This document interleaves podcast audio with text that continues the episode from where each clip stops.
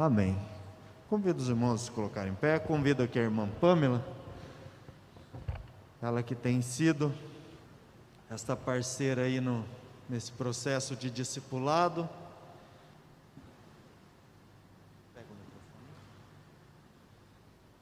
Os irmãos que estão em pé, convido a abrir as vossas Bíblias. Evangelho de Jesus Cristo, segundo escreveu João, capítulo 10 e o verso de número 10.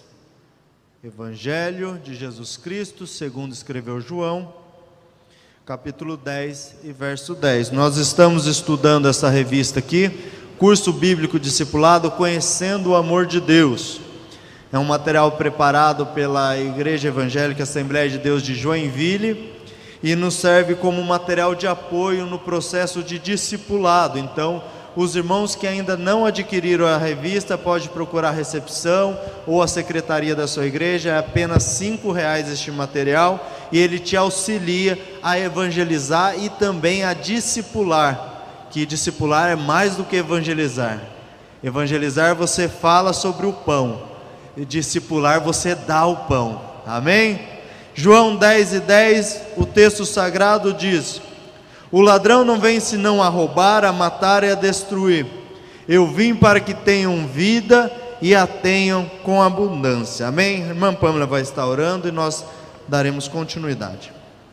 Cumprimento a todos com a paz do Senhor, felizes pelos irmãos presentes aqui e também os que estão conosco acompanhando online. Oremos. Senhor Jesus, nós te louvamos, te agradecemos por essa rica oportunidade de aprender mais da tua palavra, aprender sobre o discipulado, Senhor. Fala conosco nessa noite, é o que nós te pedimos no nome de Jesus. Amém. Amém. Então, os irmãos podem se assentar, por gentileza. Nós estamos na aula de número 7 e o tema da lição de hoje é a vida abundante. Nós já aprendemos aí nas seis lições anteriores quem é Jesus, a importância do Evangelho de João, o pecado e o plano de Deus, o substituto dos nossos pecados. Na lição 4, nós vimos a necessidade de escolher a Cristo. Na lição 5, nós falamos sobre a nova vida. Na lição 6, nós falamos sobre o senhorio de Cristo, Jesus Cristo, o Senhor. E hoje nós vamos ver é interessante que a revista ela vai criando os conceitos bíblicos e vai nos conduzindo a uma sabedoria não terrena, mas uma sabedoria celestial. Que é hoje nós vamos entender o que é ser abundante, o que é ter essa vida abundante. É interessante que na Bíblia tem duas palavras para vida. No original, uma é bios, que é esta vida biológica, que é esta vida em que nós nascemos, resultado do pai e da mãe, essa nossa vida biológica.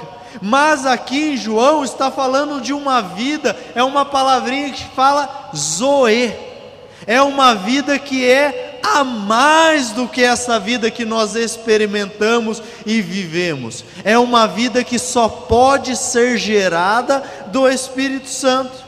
Pastor Jordelino, o que eu acho interessante, e o senhor que anda por aí, que as pessoas acham que ser abundante são as pessoas que têm o melhor carro, a melhor casa. Daí, quando a gente vai para um ambiente mais de, de jovens, é a pessoa que tem o melhor celular, o melhor tênis, é a pessoa que está mais sorrindo. Não, essas pessoas podem até ter prosperidade, mas na noite de hoje nós vamos falar sobre abundância, aquilo que vem do céu, aquilo que dá significado, porque nós vamos aprender o que é ser abundante em Cristo.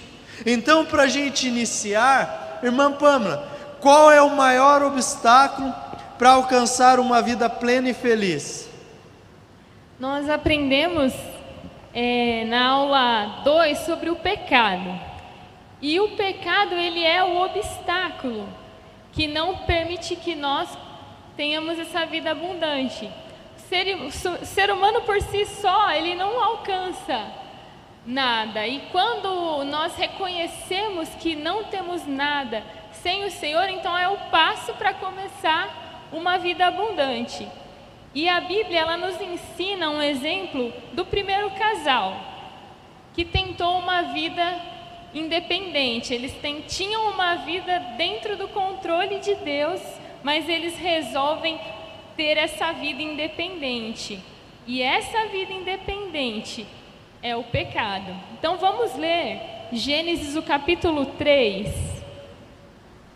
o verso 11, e entender o que, que a Bíblia nos diz sobre esses obstáculos para alcançar uma vida plena e feliz. Gênesis o capítulo 3, o verso 11 diz assim: E disse Deus: Quem te mostrou que estavas nu? Comeste tu da árvore que te ordenei que não comesse? Então, esse é o diálogo com Deus e o casal, e, o, e Adão, que era porque você resolveu deixar a minha vontade para fazer a vontade de vocês, porque vocês resolveram desobedecer. Então, qual era a ideia do casal? Eles estavam ouvindo a serpente, se você ler todo esse capítulo. Eles acharam que seriam como Deus, acharam que a vida sem Deus era uma vida que dava para se levar, mas ali eles reconhecem que não existe uma vida plena e feliz longe do Criador. Quando eles resolvem essa autonomia, eles desobedecem e sofrem a consequência dessa vida.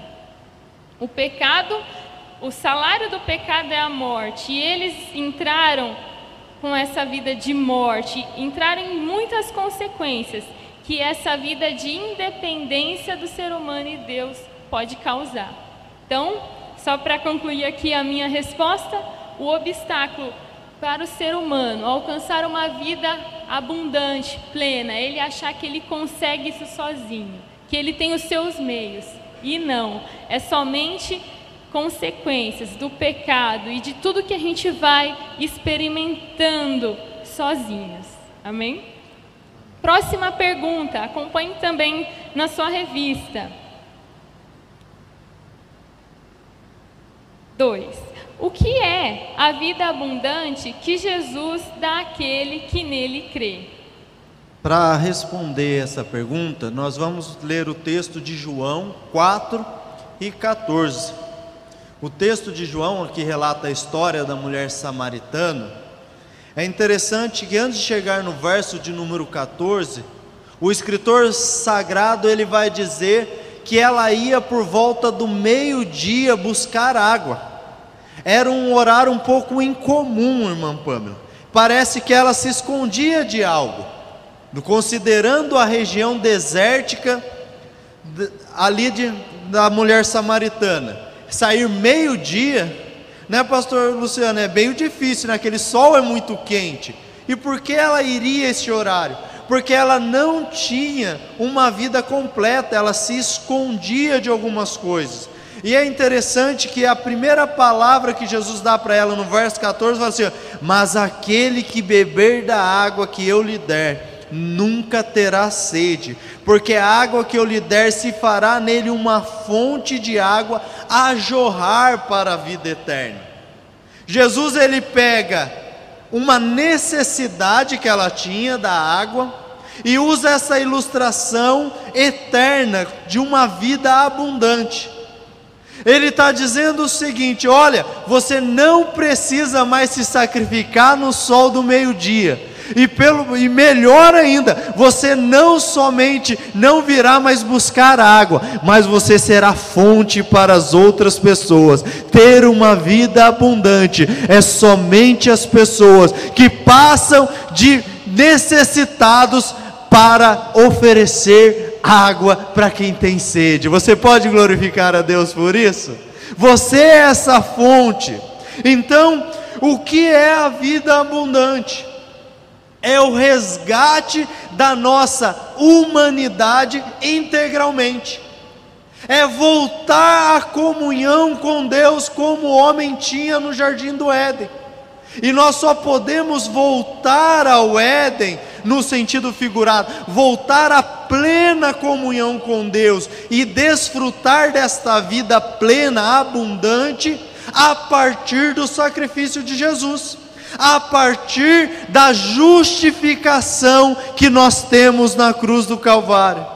Então, ter uma vida abundante é você voltar a ser um ser humano inteiro. Olha o que João escreve em João 6,53: Jesus, pois, lhe disse: Na verdade, na verdade vos digo que, se não comerdes a carne do filho do homem, não beberdes o seu sangue, não tereis vida em vós mesmo. Ou seja, nós só temos essa vida abundante quando nós experimentamos dessa comunhão com Deus. Jesus escandalizou neste versículo, é, foi um momento que muitos discípulos, olha, comer carne e beber sangue não dá para nós, nós vamos embora. Mas daí Jesus estava falando da ordenança da ceia, aquilo que nós iremos fazer no próximo sábado, e nós só podemos fazer este ritual, esta ordenança da ceia, sabe por quê? Porque a nossa vida é abundante em Jesus de Nazaré, nós desfrutamos dessa vida. E olha o que João 10, 10 e 11 diz: o ladrão não vem senão a roubar, a matar e destruir. E eu vim para que tenham a vida e a tenham com abundância. Eu sou o bom pastor. O bom pastor dá a sua vida pelas ovelhas. Tem três figuras em João 10: o pastor, o ladrão e o mercenário. O inimigo das nossas vidas, representado na figura do ladrão, ele quer te desumanizar ele quer que você seja um caco de gente, que você seja uma pessoa fragmentada. Então, por isso que ele veio matar, roubar e destruir. O mercenário é a figura do religioso. João escrevendo aqui, João está falando dos sacrifícios de Israel, João está falando dos mercenários, mas daí nós encontramos a vida plena, sabe, em Jesus, que é este bom pastor. No sistema judaico, a ovelha morria pelo pecado, mas em Jesus de Nazaré é o bom pastor que morre pelas suas ovelhas e ele, ele nos chama com a tua voz. Então, ter uma vida abundante, você tem que explicar para as pessoas, não é fazer o que quer. Ter uma vida abundante é fazer o que Jesus quer. Quantos estão entendendo e podem glorificar a Deus? Então, irmã Pâmela, ter essa vida abundante é fazer o que Jesus quer, não é ter uma vida de autonomia. Sabe o que eu lembrei, Pâmela? Daquele rapaz que foi montar uma máquina lá no seu laboratório. E o rapaz falou para a Pâmela assim: Mas é errado eu querer ser igual ao meu chefe? Que ele estava dizendo sobre o primeiro casal que quis ser igual a Deus. E sabe o que, que ele estava entendendo? Que Deus é vaidoso, que Deus não queria ninguém igual a ele, mas não é nada disso. Deus não queria que nós vivêssemos a nossa lei, mas que nós vivêssemos em obediência. Parecido com Deus nós já éramos, porque em Gênesis 1 e 28 o que que diz? Façamos o homem a nossa imagem e semelhança. A mentira da serpente para você é: você pode viver do jeito que você quiser. Deus está privando você dos prazeres dessa vida. Não, Deus está tirando você das trevas, iluminando a tua vida com o Evangelho. Então, irmã Pâmela, quais as três direções básicas da vida humana? As direções básicas da vida humana nós aprendemos com o discipulado, que é o nosso relacionamento com Deus, o nosso relacionamento com a nossa vida, com o nosso interior e o nosso relacionamento com as pessoas. Nós precisamos ter um ótimo, né, um bom relacionamento com Deus, mas também nós precisamos estar bem conosco, resolver os nossos conflitos internos. E assim também vamos ter um bom relacionamento com as pessoas, com o próximo. O texto que Jesus nos ensina esse grande mandamento é Mateus 22, o versículo 37 ao 39. Vai dizer assim: E Jesus disse-lhe: Amarás o Senhor teu Deus de todo o teu coração, e de toda a tua alma, e de todo o teu pensamento. Este é o primeiro e grande mandamento. E o segundo, semelhante a este, é: Amarás o teu próximo como a ti mesmo. Então, com esse grande mandamento que Jesus é questionado, qual é, e ele declara essa afirmação, é que nós vamos amar a Deus sobre todas as coisas, que era o que eles já ouviam, né? Os judeus já falavam disso, mas que nós precisamos viver em harmonia onde nós estamos, e nós estamos no mundo, nós precisamos viver bem, ou seja, cuidar de nós e ter um bom relacionamento com as pessoas, que é cuidar do próximo. Jesus nos dá um grande mandamento, que é o amor a Deus e pelo próximo. São três direções. Então, nós, ao nosso interior, resolvendo os nossos conflitos, pensando na nossa alma, como está a nossa alma, nós precisamos viver em paz conosco, como estão os nossos conflitos. Jesus ele se preocupa com isso. Ele quer entrar na nossa vida, resolver os nossos conflitos, e ele assim restaurará a nossa comunhão com o Pai e também com todas as pessoas. Um outro texto que Paulo nos ensina sobre essa vida abundante é Tito, o capítulo 2, o verso 7 e 8 que diz assim: Em tudo te dá por exemplo de boas obras, na doutrina, mostra a incorrupção, gravidade, sinceridade, linguagem sã e irrepreensível, para que o adversário se envergonhe, não tendo nenhum mal que dizer de nós. Todas as nossas áreas precisam estar entregue ao Senhor, porque assim o nosso adversário vai se envergonhar. Ele não vai ter nada a que dizer de nós. Então, em tudo, vamos entregar ao Senhor. Deixar que Ele é, sonde a nossa vida. Né? O salmista falava muito sobre isso. Olha, se tem um caminho mau, Senhor, sonda, e Deus vai entrar e resolver para que a nossa comunhão fique plena com Deus, sobre nós e as pessoas que nos cercam. Amém? Então, próxima pergunta, Pastor Rodrigo. Como a pessoa pode viver bem essas relações? Eu e o próximo, eu e Deus. Então, nós vamos aprender, como nós já vimos em lições passadas, a lição de número 2, sobre o pecado. O pecado é a marca principal em destruir qualquer tipo de relacionamento. Se nós olharmos para Gênesis, no relato da queda, nós vamos observar que o pecado ele gera uma crise teológica, ou seja, o homem com Deus, ele gera uma crise sociológica que é o homem com a mulher. A primeira briga de casal, o pastor Luciano foi lá. Quando Deus falou comer, ele falou assim: ah, a mulher que tu me deste.